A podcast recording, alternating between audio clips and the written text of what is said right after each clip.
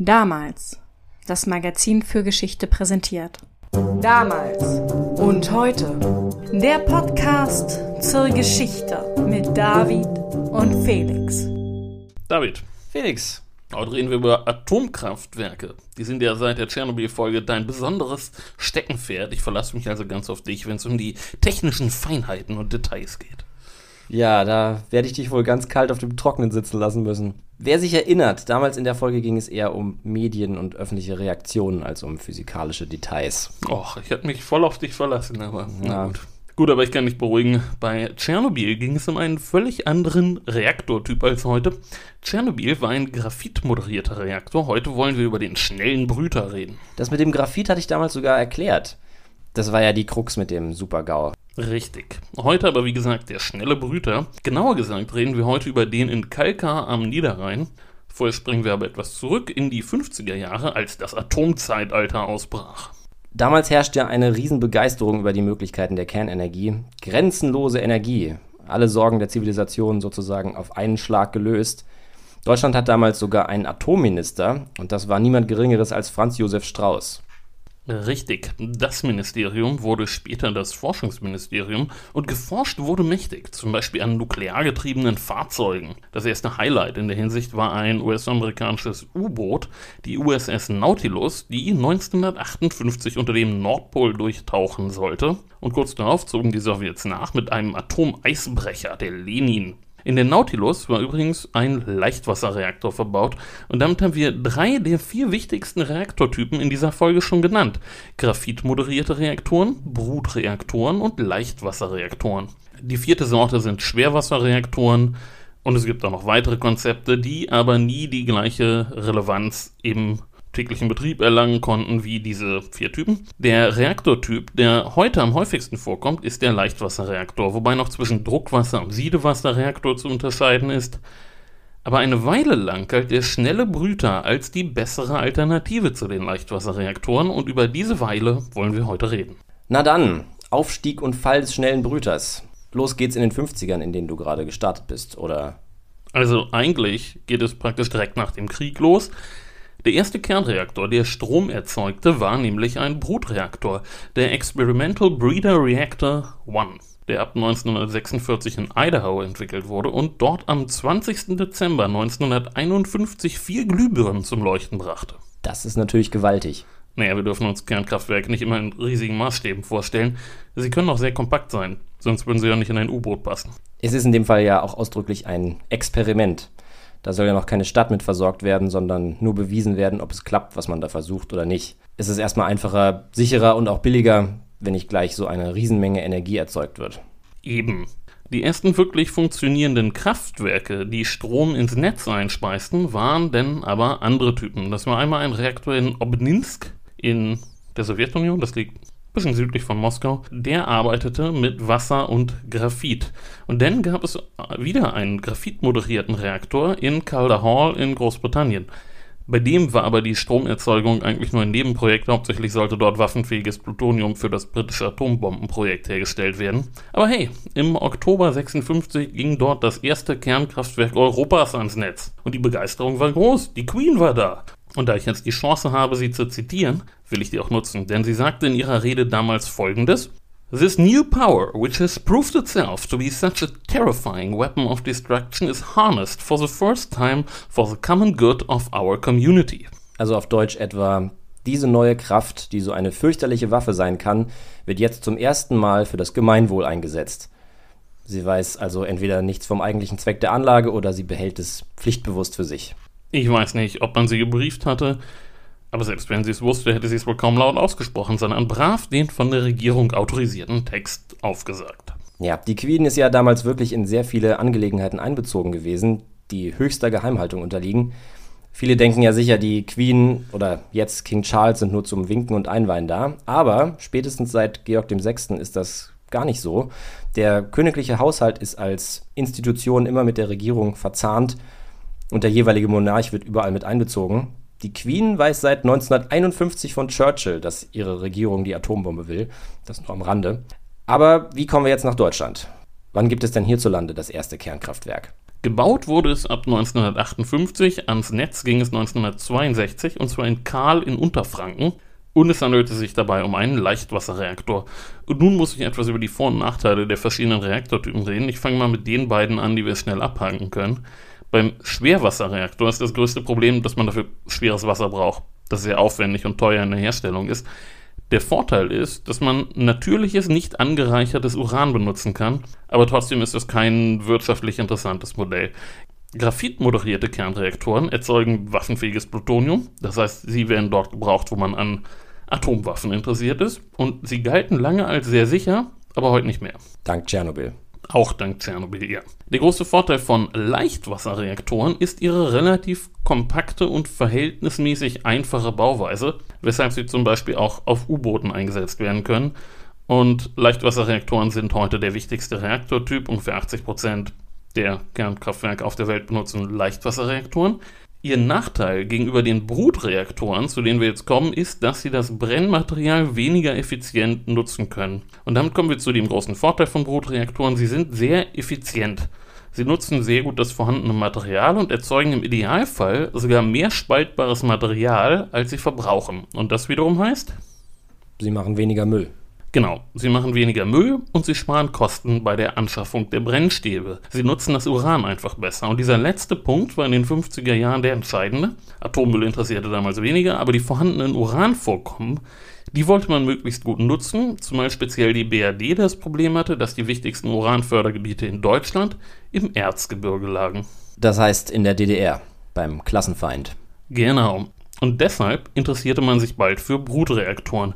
Das erste Mal, dass sich in Deutschland jemand aktiv damit beschäftigte, war im Wintersemester 1957-58. Da hielt Professor Karl Würz am Institut für Neutronenphysik und Reaktortechnik in Karlsruhe ein Seminar über schnelle Brutreaktoren. Es ging damals erstmal um die grundlegende Physik und die technische Konzeption von Brutreaktoren und auf dem Computer des Instituts, einer Zuse Z 22 wurden erste Berechnungen angestellt und 1959 wurde dann ein Wissenschaftler des Instituts, Dr. Wolf Hefele, für ein Jahr zum Oak Ridge National Laboratory in die USA geschickt, um die dortigen Forschungen kennenzulernen. An diesem ORNL entwickelte man sogenannte thermische Brüter, während man am Argonne National Laboratory, dem ANL, schnelle Brüter entwickelte und Hefele sollte nun rauskriegen, welcher Typ Brutreaktor besser war. Und er kam zurück mit einer klaren Meinung, die schnellen Brüter sind besser als die thermischen Brüter und er regte an, sich damit doch mal genauer zu befassen. Im April 1960 wurde dann eine Projektgruppe unter seiner Leitung gegründet und dann konnte es losgehen. Und was ist das Ziel dieses ersten Forschungsprojekts? Also wahrscheinlich nicht gleich ein vollständiges Kernkraftwerk, oder doch? Nein, aber perspektivisch sollten da schon die Grundlagen für gelegt werden. Erforscht werden sollten mögliche Reaktortypen und dann sollte für den geeignetesten Typ ein konkretes Konzept entwickelt werden. Und wenn das alles klappte, dann konnte man an die Detailplanung gehen und schließlich ein Kernkraftwerk bauen. Man ging damals davon aus, dass der Brutreaktor ab 1970 ungefähr das Design werden würde, was die anderen Typen weitestgehend vom Markt verdrängen würde. Das heißt, das ist damals ausdrücklich keine Spielerei von ein paar Wissenschaftlern mehr, sondern ein politisch hochrelevantes Projekt mit Blick auf die künftige Energieversorgung der Bundesrepublik. Oh ja, die Deutsche Atomkommission, das war ein Beratungsgremium der Bundesregierung, beschäftigte sich damit und stimmte dem Projekt zu. Es wurden erstmal 20 Mitarbeiter eingestellt, die sich drei Jahre lang mit den theoretischen Vorarbeiten beschäftigen und erste grundlegende Experimente durchführen sollten. Und dann sollte ein Entwurf vorgelegt werden und entschieden werden, ob man weitermacht und einen Brüter baut. Die Projektkosten wurden auf 200 Millionen Mark festgesetzt und es gab von Anfang an viel Publicity. Auswärtige Gäste kamen, mindestens einmal im Jahr schaute der Minister vorbei. Bald fand man auch internationale Kooperationspartner in Sicherheitsfragen, arbeitete man zum Beispiel mit dem Argonne National Laboratory, dem ANL, und der amerikanischen Atomic Energy Commission zusammen. Es wurden verschiedene Versuchsanlagen in Betrieb genommen und Versuchskreisläufe gebaut. Die Arbeit ging auch ganz gut voran und nach drei Jahren wurde entschieden, weiterzumachen und auch die Finanzierung wurde jetzt auf eine solidere Basis gestellt durch die Zusammenarbeit mit Euratom. Euratom ist die europäische Atomgemeinschaft, die überwacht die zivile Nutzung von Kernenergie und die Kernforschung in Europa. Genau, Euratom ist eine eigenständige Organisation, die aber de facto fest mit der EU verbunden ist. Ziel von Euratom ist auch heute noch ausdrücklich die Förderung von Kernenergie, was schon hier und da für Unmut gesorgt hat, aber der Laden ist nun mal Teil des EU-Pakets und daher bleibt Deutschland dabei, wenn auch die Begeisterung für Kernenergie ja hierzulande geringer ist als zum Beispiel in Frankreich. Damals ist die Begeisterung auf jeden Fall noch ungebrochen. Atomkraft ist die Zukunft. Auf jeden Fall. Anfang der 60er Jahre förderte Euratom zwei große Projekte in der Brutforschung. Einmal das in Karlsruhe und dann das in Cadarache in Südfrankreich. Für die Jahre 63 bis 67 wurden Kosten von 185 Millionen Mark veranschlagt. Davon übernahm Euratom jetzt 40 Prozent. Ab 65, 66 etwa wollten auch Forscher aus Belgien und den Niederlanden in Karlsruhe mitmachen und das durften sie auch und dafür beteiligten sich nur noch diese beiden Länder an den Kosten und später dann auch noch Luxemburg mit einem kleinen Beitrag. Das Projekt wächst und gedeiht. Absolut. Bis 1966 arbeiteten rund 400 Mitarbeiter an dem Projekt und parallel dazu wuchs das Kernforschungszentrum in Karlsruhe insgesamt von 120 auf 3000 Mitarbeiter. Es wird also ein echtes Großforschungsprojekt daraus. Da darf eigentlich schon nichts mehr schiefgehen. Sonst ist es allein schon um das viele Geld sehr schade.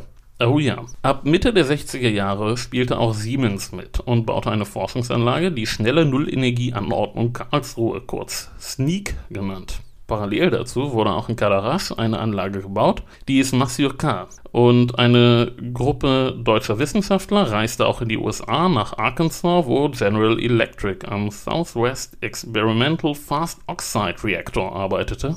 Also das Projekt wird immer größer und internationaler und so weiter und so fort. Genau, ab 1964 wurde dann ein Studienkreis Kernenergiereserven eingerichtet und daran saßen Vertreter der Industrie und der Energieversorger von AEG, von BBC Group, von GHH, von Interatom, Nuchem, RWE und Siemens und außerdem vom Forschungsministerium und von den Forschungszentren in Geesthacht, in Jülich und an der TH Aachen. Der Studienkreis sollte einen Bericht über die energiewirtschaftliche Situation im Land und das Potenzial von verschiedenen Kernkraftwerktypen erarbeiten. Es ging um Uranvorräte, um den zukünftigen Energiebedarf des Landes, um die Kosten der Stromproduktion, die bei verschiedenen Reaktortypen anfielen und darum eine Prognose zu erstellen, wie die Marktaufteilung zwischen Leichtwasserreaktoren und Brutreaktoren aussehen könnte.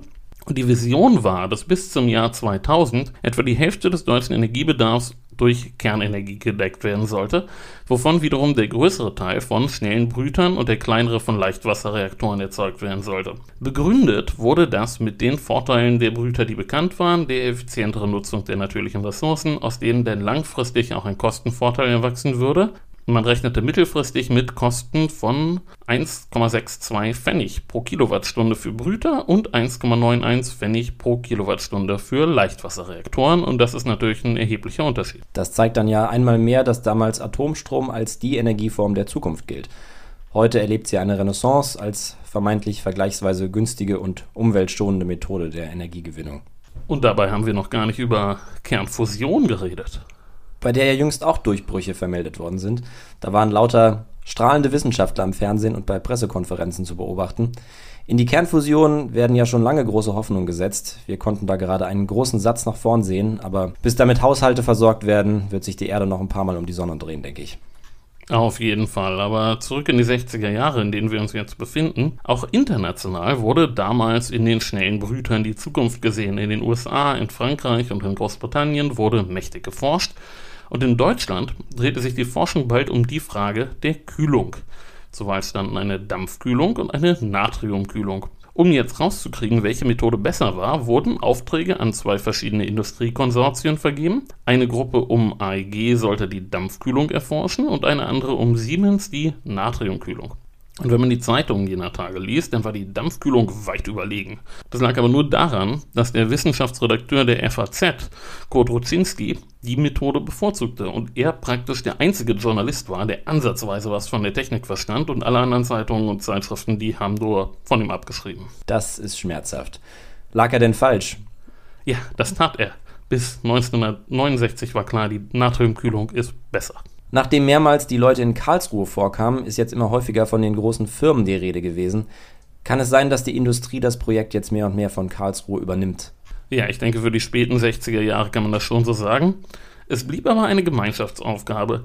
1966 wurde ein Projektkomitee für den zukünftigen SNR 300 gegründet. SNR, das steht für schneller natriumgekühlter Reaktor. Und in diesem Komitee saßen wieder Vertreter der Regierung, der Industrie, der Energieversorger und der Forschungszentren. Und es wurde jetzt ein Industriekonsortium für den Bau gegründet, die Internationale Natriumbrutreaktor Baugesellschaft, kurz INB unter Beteiligung von Siemens und Interatom für Deutschland, Belgo Nuclear für Belgien und Neratom für die Niederlande und parallel dazu eine Gesellschaft für den späteren Betrieb, die Schnellbrüter Kernkraftwerkgesellschaft, kurz SBK, an der ebenfalls Firmen aus allen drei Ländern beteiligt waren. Für Deutschland war RWE dabei, für Belgien Synatom und für die Niederlande SEP. Und folgerichtig wurde ein Standort für das zu bauende Kraftwerk denn auch im Grenzgebiet dieser drei Länder gesucht. Zunächst dachte man an Weißweiler in der Nähe von Aachen, weil RWE da bereits Kohlekraftwerke betrieb und die nötige Energieinfrastruktur vorhanden war, aber die Reaktorsicherheitskommission, die RSK, hatte Einwände, weil die Besiedlungsdichte dort relativ hoch war. Und so kam man dann auf Kalkar bei Kleve am Niederrhein, dicht an der niederländischen Grenze und ganz in der Nähe von den Standorten der beteiligten niederländischen Firmen konnten die jetzt mit dem Fahrrad zur Baustelle fahren. Ja, immer schön die Stereotypen pflegen, nicht wahr? Aber immer doch. Nein, du weißt ja, ich mache ja auch alles mit dem Rad. Es hat zwar eine Pandemie gebraucht, um mich aufs Rad zu kriegen, aber jetzt bekommt mich keiner mehr runter. Ja, ist ja auch gesund, ne? Ja. Jedenfalls sucht man sich jetzt ein dünn besiedeltes Gebiet, falls doch was schief geht, und dann können die Bauarbeiten losgehen. Ja, langsam aber sicher. Zuvor gab es aber noch einen strittigen technischen Aspekt. Und zwar wurde das Konzept dahingehend verändert, dass dickere Brennstäbe verbaut werden sollten. Die waren in der Relation billiger, aber die dafür nötigen Veränderungen sorgten dafür, dass die Brutrate unter den Wert von 1 sank. Das heißt, dass nicht mehr wie vorgesehen mehr spaltbares Material erzeugt als verbraucht wird. Damit wäre ja einer der Vorteile des Brutreaktors verspielt. Das stimmt, aber die Finanzmenschen gewinnen bei solchen Debatten gewöhnlich, also wurde das Konzept jetzt dahingehend verändert. Aber wegen dieser Änderungen musste auch der Sicherheitsbericht überarbeitet werden. Aber im Mai 72 gab der TÜV sein Okay, im Juni auch die RSK und die Regierung gaben ihre Finanzierungszusagen und im April 1973 begannen dann die Bauarbeiten in Kalka. Und was sollte der Spaß nun kosten? Nee, ich möchte an dieser Stelle Dr. Kornbichler zitieren, einen AEG-Manager, Zitat, wir haben bei den Leichtwasserreaktoren die Erfahrung gemacht, dass sie mindestens zehn Jahre Entwicklung gebraucht haben, ehe man einigermaßen die Größenordnung der Kosten sehen konnte. Zitat Ende. Okay, es weiß also keiner. Das ist korrekt. 1965 rechnete man mit 310 Millionen, 1969 mit 670 Millionen Mark, 1972 dann bereits mit 1,5 Milliarden Mark. Und das Forschungsministerium setzte daraufhin eine Kommission ein, um nach Sparmöglichkeiten zu suchen, aber die fand keine. Später gab es dann viel Kritik an den zu niedrigen Schätzungen am Anfang. Tatsächlich aber orientierte man sich einfach an den parallel laufenden Projekten in Frankreich und Großbritannien und guckte, wovon diese ausgingen. Und die haben aber das gleiche Problem, nehme ich an. Ne, nicht ganz. Tatsächlich waren Franzosen und Briten wesentlich besser darin, die Kostenschätzungen auch einzuhalten. In Deutschland sollte das nicht gelingen. Ein Problem mit der deutschen Rechnung war, dass sich die Hersteller an möglichen Mehrkosten des Projektes beteiligen sollten. Und dafür kalkulierten sie natürlich einen gehörigen Risikoaufschlag in ihre Rechnungen mit ein, falls denn später doch alles mehr kosten würde. Ich könnte jetzt auf die technischen Herausforderungen eingehen, die in der Anfangsphase zu meistern waren. Du könntest es aber auch sein lassen. Ich wähle letzteren Weg. Alles in allem gingen die Arbeiten aber erstmal zügig vonstatten. Natürlich musste noch sehr viel getestet und ausprobiert werden, aber der Erfahrungsaustausch mit den Kollegen in Großbritannien und Frankreich und später auch in Japan war sehr hilfreich zu einer größeren Verzögerung führte nur eine von den technischen Gutachtern geforderte Veränderung am Notkühlsystem. Schlimmer als die technischen Hürden waren aber die bürokratischen. Das große Problem war, dass der Reaktor der erste seiner Art war. Es gibt entsprechend nichts, woran man sich beim Genehmigungsverfahren hätte orientieren können. Genau, behelfsmäßig orientierte man sich an Leichtwasserreaktoren, die aber doch im Detail denn sich sehr stark von Brutreaktoren unterscheiden. Bis 1976 waren zwar 80% der Bauteile fertig entwickelt und bestellt, aber der Terminverzug lag bereits bei 20 Monaten. Und die Mehrkosten lagen bei 750 Millionen. Davon entfielen allerdings 450 Millionen auf die Preisgleitung, also die Anpassung an die Inflationsrate. Die Inflation ist ja bekanntlich Mitte der 70er sehr hoch infolge der Ölkrise. Das stimmt. 1976 arbeiteten zwischenzeitlich mehr als 1000 Menschen auf der Baustelle. Bis 1978 fiel die Zahl denn aber auf weniger als 300, einfach weil weitere Teilgenehmigungen für den Bau noch nicht erteilt worden waren. Und man muss so klar sagen, die zuständigen Behörden waren mit der Komplexität schlicht überfordert. Sie waren auch personell nicht dafür ausgestattet. Wir reden hier über mehrere tausend Aktenordner, über tausende von Zeichnungen, Grafiken und Pläne und Berechnungen und Während an dieser Stelle also praktisch Stillstand herrschte, formierten sich die Atomkraftgegner. Da war ja was. Ja, die Anfänge der Anti-AKW-Bewegung fallen in diese Zeit. Vielleicht hat ja auch unser Chefredakteur wieder eine Anekdote von einer Demo, die er besucht hat. Wir müssen ihn nachher mal fragen. Ja, das machen wir. Wie wirken sich denn die Proteste auf die Baustelle in Kalka aus? Wird da von Anfang an demonstriert? Eigentlich nicht wirklich. Die erste Großdemo gab es erst 1977, als 35.000 Demonstranten kamen.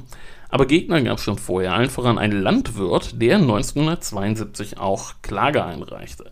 Das Verwaltungsgericht wies eine Klage zwar ab, aber bei der Berufungsverhandlung verwies das Oberverwaltungsgericht die Sache nach Karlsruhe, um dort klären zu lassen, ob das Atomgesetz eigentlich verfassungskonform sei. Nach Karlsruhe. Also nicht ans Kernforschungszentrum, sondern nach nebenan ans Bundesverfassungsgericht. Genau, das entschied. Jo, das ist verfassungskonform, aber bis dahin waren natürlich Jahre vergangen. Aber nun mischte sich der Bundestag ein und entschied im Dezember 1978, dass das Projekt fortzusetzen sei, aber vor der Inbetriebnahme noch einmal diskutiert und abgestimmt werden müsse. Okay, die Frage der schnellen Brüter bzw. der Kernkraft insgesamt ist noch nicht ausdiskutiert und mittlerweile anscheinend auch weniger unumstritten als in den Jahrzehnten davor, als ja sowohl SPD als auch CDU, CSU Atomkraftbefürworter gewesen sind. Das stimmt. Nun muss man sagen, es wurde nicht nur in Deutschland verstärkt über Kernenergie diskutiert. In den USA stritten sich die beiden Präsidentschaftskandidaten Ford und Carter im Wahlkampf über das Thema und Carter gewann denn die Wahl wurde im Januar 1977 Präsident und gab im April bekannt, die Wiederaufbereitung auszusetzen. Und das Clinch River Projekt, der Bau eines Prototypen Brüterkraftwerks, wurde eingestellt. Auf Einladung von Carter wurden dann sogenannte INFCE-Treffen durchgeführt. Das steht für International Nuclear Fuel Cycle Evaluation. Und das waren Expertenkongresse, an denen Wissenschaftler aus 46 Ländern teilnahmen. Und 1980 wurde ein Abschlussbericht dieser Treffen veröffentlicht und die Arbeitsgruppe, die sich mit Brütern befasste, kam zu dem Schluss, dass erstens natriumgekühlte Brüter wie der in Kalka eingangbarer Weg seien und zweitens, dass der Uranbedarf durch den Mix von Leichtwasserreaktoren und Brütern deutlich gesenkt werden kann und drittens, dass selbst bei einem sehr hohen angenommenen Energiebedarf dieser mithilfe der Brüter für rund 1000 Jahre sicher gedeckt werden kann Viertens, dass Brüter nicht gefährlicher sind als Leichtwasserreaktoren, sie aber dafür fünftens die Umwelt weniger belasten, weil man weniger Uran braucht und dass sechstens die Gefahr, Material für den Waffenbau abzuzweigen, nicht größer ist als bei Leichtwasserreaktoren. Also unterm Strich ein Erfolg auf ganzer Linie für die Brüterfreunde. Ja, Trotzdem traten nun vermehrt Kritiker auf den Plan. Ich möchte davon nur zwei nennen, und zwar erst einmal Dr. Klaus Traube. Der veröffentlichte 1977 ein Buch, in dem er sich eigentlich gegen eine zentrale Energiegewinnung insgesamt, gegen einzelne teure Großprojekte und stattdessen für die Nutzung von dezentral gewonnener Solarenergie und für das Energiesparen und Sachen wie bessere Wärmedämmung aussprach. Damit wäre er heute mehrheitsfähig gewesen. Damals wohl nur bedingt, denke ich. Ja, aber einen großen Impact hatte das Buch dennoch, denn Herr Traube war zuvor leitender Angestellter in der Atomindustrie gewesen. Ui, vom Saulus zum Paulus. Sein Kernargument war, dass solche Großprojekte eine Eigendynamik entwickeln, die nicht mehr zu bremsen ist. Damit hat er ja allem Anschein auch nicht ganz Unrecht gehabt. Das Projekt in Kalka ist ja wirklich immer größer und größer und teurer und teurer geworden und an die Grenzen dessen gelangt, was überhaupt noch irgendwie händelbar ist. Das ist korrekt. Und in ein ähnliches Horn stieß auch ein Werk von Dr. Otto Keck mit dem Titel Der schnelle Brüter, eine Fallstudie über Entscheidungsprozesse in der Großtechnik. Keck führte sehr viele Interviews mit Forschern, Managern und Politikern und kam zu der Auffassung, dass die Subventionierung bei der Entwicklung von Industrieprodukten zu Ineffizienzen führt.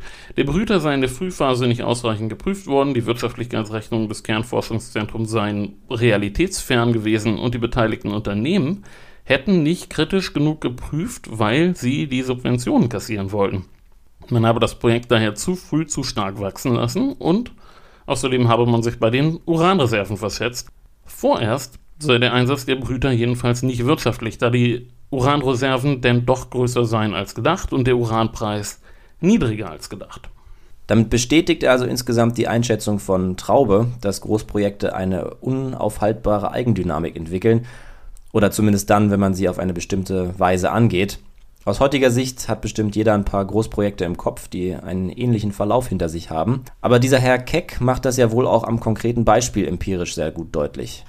Ich denke, das kann man schon so sehen, ja. Währenddessen war das Projekt bis 1979 zum vollständigen Stillstand gelangt. Der Rohbau stand und die Zulieferer hatten die wesentlichen Komponenten zum Teil seit Jahren fertig, aber es fehlten die Einbaugenehmigungen. Die Kosten lagen mittlerweile bei 3,2 Milliarden, davon 1,1 Milliarden als Ergebnis der Preisgleitung, das heißt der Inflation im Laufe der mittlerweile sehr langen Projektlaufzeit. Im September 1979 beriet sich das Projektkomitee und schuf einen neuen Ausschuss, der Lösungsvorschläge machen sollte. Und ein halbes Jahr später war dessen Bericht fertig und man kam auf rund ein Dutzend Probleme, die zu lösen waren. Das Zentrale waren die ungeklärten Sicherheitsvorkehrungen für einen sogenannten Beta-Tate-Komplex. Dazu muss ich etwas ausholen. Der Beta-Tate-Komplex beschäftigte die Forscher nämlich praktisch von Beginn an. Es handelte sich dabei um einen hypothetischen Vorfall bei schnellen Reaktoren, dessen Name auf die zwei Physiker Bethe und Tate zurückgeht. Man geht dabei von mehreren gleichzeitig auftretenden Problemen aus. Das Kühlmittel verschwindet, die Abschaltsysteme versagen, die Brennstäbe schmelzen, der Reaktorkern kollabiert und so weiter. Und die Maßnahmen, um gegen einen solchen angenommenen Vorfall vorzubeugen, beschäftigten, wie gesagt, die Wissenschaftler im Grunde von Anfang an. Und in Kalka war extra ein redundantes zweites System verbaut worden, das nur der Schnellabschaltung des Reaktors dienen sollte. Und außerdem war das Gesamtsystem so gebaut, dass es deutlich mehr Energie aushalten konnte, als eigentlich vorgesehen war. Trotzdem hielten sich die Genehmigungen jahrelang daran auf, es wurden immer neue Nachweise und Gutachten gefordert, und der Ausschuss schlug nun vor, ein neues Leitgremium einzusetzen, das die Begutachtung vorantreiben sollte. Man ging aber davon aus, dass wenn die Prüfung in dem Tempo weiterginge wie bisher, dann wäre man bestenfalls 1990 fertig. Wörtlich hieß es, Zitat, bei Fortführung der bisherigen Begutachtungs- und Genehmigungspraxis wird das Kernkraftwerk, welches nach ursprünglicher Planung 1979 hätte in Betrieb gehen sollen, sicher nicht zum jetzt vorgesehenen Zeitpunkt 1985 übergeben werden können. Wir glauben sogar, dass die Fertigstellung des SNR 300 nicht vor 1990, möglicherweise sogar wesentlich später zu erwarten ist. Zitat Ende. Okay, frustrierend für alle Beteiligten. Auf jeden Fall scheint das Problem nicht gewesen zu sein, dass Geld in irgendwelchen Subunternehmen versickert, sondern dass zu viele Variablen jede Planung einfach durcheinander bringen. Wird denn jetzt so ein Gremium eingerichtet, das dafür sorgt, dass alles schneller geht? Mm, nein. Stattdessen beschäftigte sich nun eine Enquete-Kommission des Bundestags mit dem Thema Kernenergie, vor allem mit dem in Kalka. Und diese Kommission gab erstmal wieder zwei Studien in Auftrag, eine zum Thema Beta-Tate und eine Risikoanalyse. Die Studie zur Beta-Tate kam zu dem Ergebnis, Zitat, für den SNR 300 kann mit an Sicherheit grenzender Wahrscheinlichkeit, das heißt praktisch ausgeschlossen werden, dass schwere Störfälle auftreten, deren mechanische Energiefreisetzung den Auslegungswert von 370 Megawatt überschreiten. Zitat Ende. Es waren für die Studie zahlreiche Experten befragt worden, auch der amerikanische Nobelpreisträger Hans Bethe der Namensgeber des Problems war. Und auch er stimmte dem Ergebnis der Studie zu. Und was sagt die Risikoanalyse? Die kam zu dem Ergebnis, dass auch bei schwersten Unfällen nicht so viel Radioaktivität austreten würde, dass es zu Fällen von Strahlenkrankheit kommen würde. Zum Vergleich, bei Unfällen mit Druckwasserreaktoren rechnete man damals mit bis zu 14.500 sogenannten Soforttoten. Allerdings ging man davon aus, dass es zu mehr Spätschäden kommen könne und von einer größeren verseuchten Bodenfläche. Also ein gemischtes Ergebnis. Jedenfalls keine klare Niederlage für den Brüter. Ja, so kann man das wohl sagen, ja. Die Enquete-Kommission empfahl dem Bundestag nun jedenfalls, den 1978 beschlossenen Parlamentsvorbehalt für die Inbetriebnahme aufzuheben die Inbetriebnahme trage langfristig zur Schonung der Uranressourcen bei. Das Genehmigungsverfahren werde sehr sorgfältig durchgeführt. Der Betrieb des Brutreaktors sei mit Blick auf die Sicherheit politisch verantwortbar und so weiter. Der Bericht ging ans Parlament, wurde dort im Dezember 1982 beraten und ging auch mit großer Mehrheit durch obwohl Teile der SPD, die bis dahin immer für den Brüter gewesen war, jetzt dagegen stimmten. Denn was war im Oktober 1982 passiert, David? Misstrauensvotum gegen Helmut Schmidt und der Regierungswechsel von Rot-Gelb zu Schwarz-Gelb. Aber die politischen Beschlüsse nutzen doch gar nichts, wenn es an der Bürokratie hakt. Das stimmt und deshalb vergab das Forschungsministerium im Sommer 1981 den Auftrag für, du ahnst es? Ein Gutachten. Genau. Eine amerikanisch-schweizerische Firma sollte jetzt untersuchen, woran es denn hakt. Die Studie war im September 1982 fertig und stellte fest, dass das Genehmigungsverfahren lückenlose Nachweise unter sehr pessimistischen Annahmen fordere und damit weit über alles hinausgehe, was in anderen Ländern üblich sei. Zitat: Es besteht die Tendenz, unabhängig zu den Kostenfolgen absolute Sicherheit anzustreben. Zitat Ende. Die Forderungen insbesondere bezüglich des Beta-Tate-Störfalls, eines möglichen Flugzeugabsturzes in den Reaktor und des Erdbebenschutzes seien ständig erhöht worden. Insbesondere der erhöhte Schutz gegen einen Flugzeugabsturz habe zu erheblichen Kostenerhöhungen geführt, da die Containment-Hülle völlig neu konzipiert werden musste, um den neuen Anforderungen gerecht zu werden. Außerdem gäbe es konkurrierende und sich widersprechende Vorschriften, zum Beispiel zu Brandschutz, Lüftung und Strahlenschutz, und das Volumen der angeforderten Unterlagen sei so groß, dass es eigentlich nicht zu handeln sei. Es gebe viel zu wenig Personal dafür beim TÜV, vor allem aber auch beim Ministerium. Und das Gutachten schlug daher vor, ein neues Gremium einzurichten, das die Probleme beim Genehmigungsverfahren koordinieren solle. Naja, das hatten wir doch vorhin schon mal. Ja, aber diesmal wurde es wirklich eingerichtet. Und es gab eine neue Gesamtkostenschätzung, die nun bei 6 Milliarden Mark lag. Davon 46 Prozent als Folge der Preisgleitung. Puh, das ist doch absurd. Ja, das kann man schon so sagen. Trotzdem kam nun wieder Schwung in die Sache. Im September 1982 wurde die fünfte Teilerrichtigungsgenehmigung erteilt. Das waren nun wirklich zentrale Teile der Anlage. Die Primär- und Sekundärhauptsysteme, der Reaktortank mit seinen Einbauten, das Reaktorschutzsystem, die Notstromdiesel und das Reventing System. Damit war fast alles genehmigt. Kritisch wurde nun aber die Finanzierung, denn die neue schwarz-gelbe Regierung musste jetzt irgendwo 2,7 Milliarden finden während die SPD jetzt Schritt für Schritt eine 180-Grad-Drehung zum Thema Atomkraft vollzog. Im Sommer 82 hatte der damalige SPD-Forschungsminister Andreas von Bülow noch den hohen Stellenwert von Kalka betont. Jetzt erklärte er im Spiegel das Projekt für gescheitert. Aber immerhin wird ja nun gebaut. Das stimmt. Von 1982 bis 1985 wurde eine neue Stahlblechhülle gebaut, die alleine fast genauso viel kostete, wie das gesamte Brüterkraftwerk in Frankreich gekostet hatte. Der Reaktortank, der seit 1976 fertig auf dem Gelände stand, wurde an seinen finalen Platz gebracht und das erste Brennelement wurde fertiggestellt. Im Mai 1985 war das Kraftwerk praktisch fertig. Es fehlten jetzt nur noch zwei Genehmigungen, die für die Lagerung der Brennstäbe vor Ort und die für die Inbetriebnahme. Und damit kommen wir wieder zur SPD. Du hattest schon gesagt, die ändert jetzt in der Opposition ihre Meinung und positioniert sich gegen das Projekt.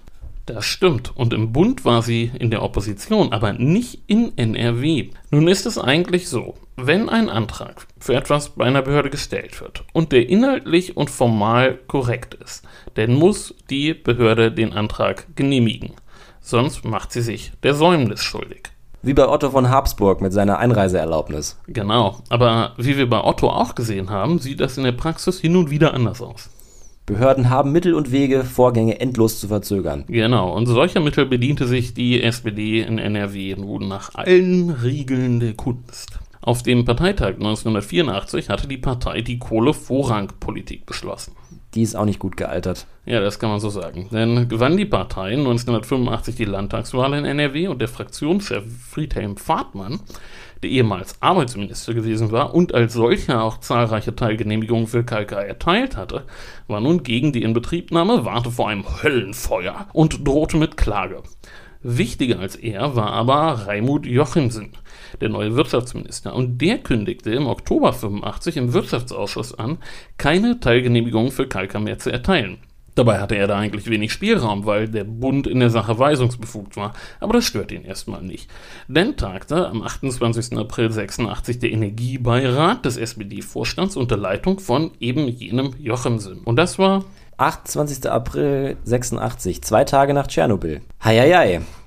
Wobei, da weiß man im Westen ja noch gar nichts davon. Oder man kriegt gerade erst Wind von der Sache. An dem Tag tauchen erste Messungen auf, die zeigen, dass da was passiert sein muss. Das stimmt. Trotzdem beschloss der Energiebeirat, eine Novellierung des Atomgesetzes zu fordern und die Förderung der Kernenergie zu streichen. Das allein wäre das Aus für den Brüter gewesen und dann wurde Tschernobyl bekannt. und die Hölle bricht los. Natürlich. Kritiker behaupteten jetzt eine technische Ähnlichkeit des Brüters mit Tschernobyl, was Quatsch war. Tschernobyl war kein Brüter. Aber die SPD reagierte auf dem nächsten Parteitag im August mit dem Beschluss, aus der Kernenergie aussteigen zu wollen. Jochemsen hielt eine Pressekonferenz, redete über die vermeintlich starke Ähnlichkeit des Brüters mit dem Reaktor in Tschernobyl und er behauptete, dass vor dem Hintergrund alte Studien zu Beta Tate nicht mehr belastbar seien. Was nicht ganz hinhaut. Natürlich hat man zu dem Zeitpunkt noch nicht alle Infos, aber die Wissenschaftler, die einem die Risiken eines Reaktors wie dem in Tschernobyl erklären könnten, stehen ja bereit. Ich hatte damals in der Tschernobyl-Folge auch gesagt, dass in den ersten Magazinartikeln damals zum Supergau in Tschernobyl wirklich fast alle Infos zum Unfallhergang enthalten gewesen sind. Man hätte es also besser wissen können, wenn man gewollt hätte. Jedenfalls beharrte er darauf, keine Teilgenehmigungen mehr zu erteilen und unterdessen befasste sich die RSK im April 87 noch einmal mit dem Brüter, verglich ihn mit Tschernobyl und stellte fest, dass die ganze Anlage komplett anders war und auch gegen einen Beta-Tape-Störfall eigentlich ganz gut geschützt war. Aber kann sich jetzt nicht die Bundesregierung einmischen? Das Projekt ist doch ein Baby des Bundes. Das stimmt und im April 88 machte der Bundesumweltminister auch wirklich von seinem Weisungsrecht Gebrauch weil die Sache nicht bearbeitet wurde. Und dagegen klagte nun aber das Land NRW vor dem Bundesverfassungsgericht. Gegen das Weisungsrecht. Und wie ging die Sache aus? NRW verlor natürlich. Aber die Sache ist weiter verzögert worden. Währenddessen steht der Brüter rum und frisst Geld, nehme ich an.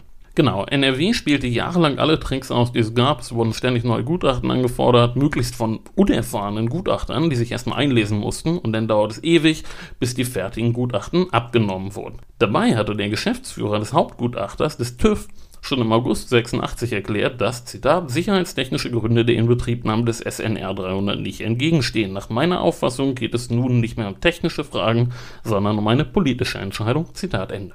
Damit hat er ja wohl auch recht gehabt. Die SPD, die ganz maßgeblich dafür verantwortlich gewesen ist, dass überhaupt mit dem Bau begonnen worden ist, hat da ein Thema gefunden, mit dem sie versucht, die Regierung zu piesacken. Ja, auf jeden Fall.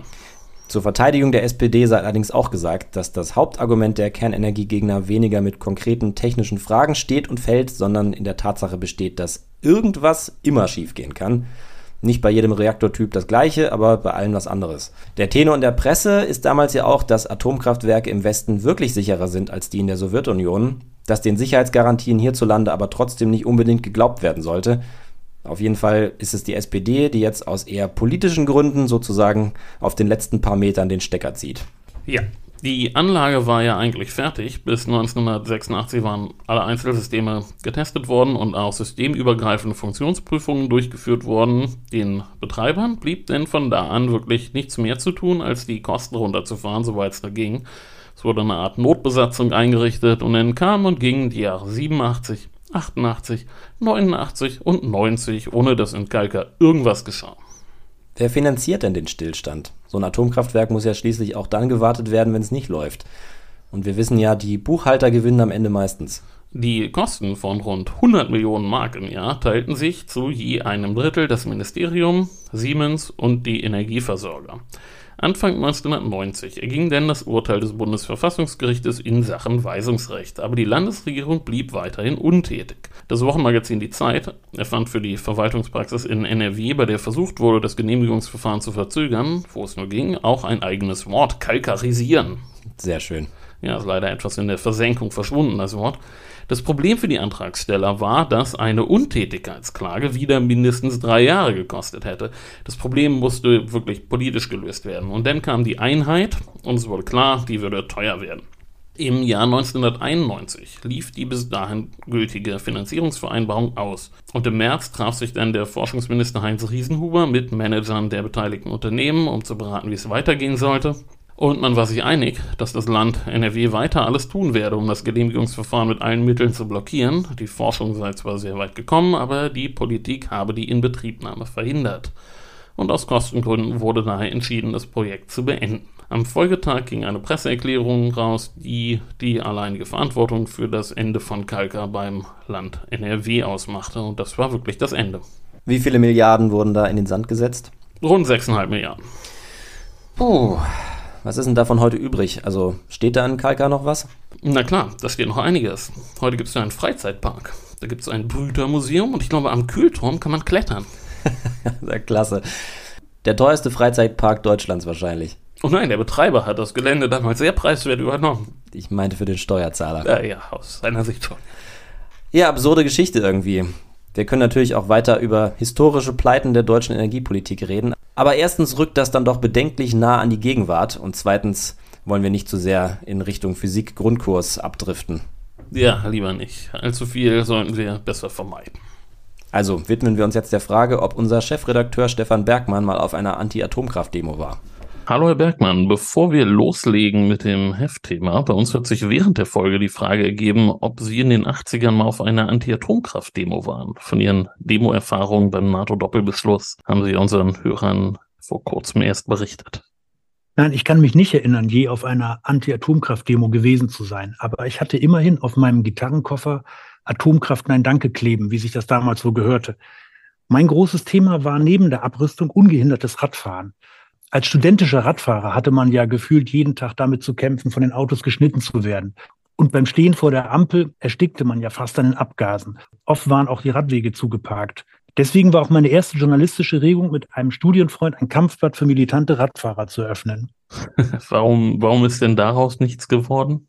Gute Frage. Wahrscheinlich hatten wir A, keine Kompetenz und keine wirkliche Idee, wie das ging. Und B, ist mir mein Mitstreiter abhanden gekommen. Der hatte sich nämlich in Brasilien unsterblich in eine Frau verliebt und still und leise nach Südamerika verschwunden.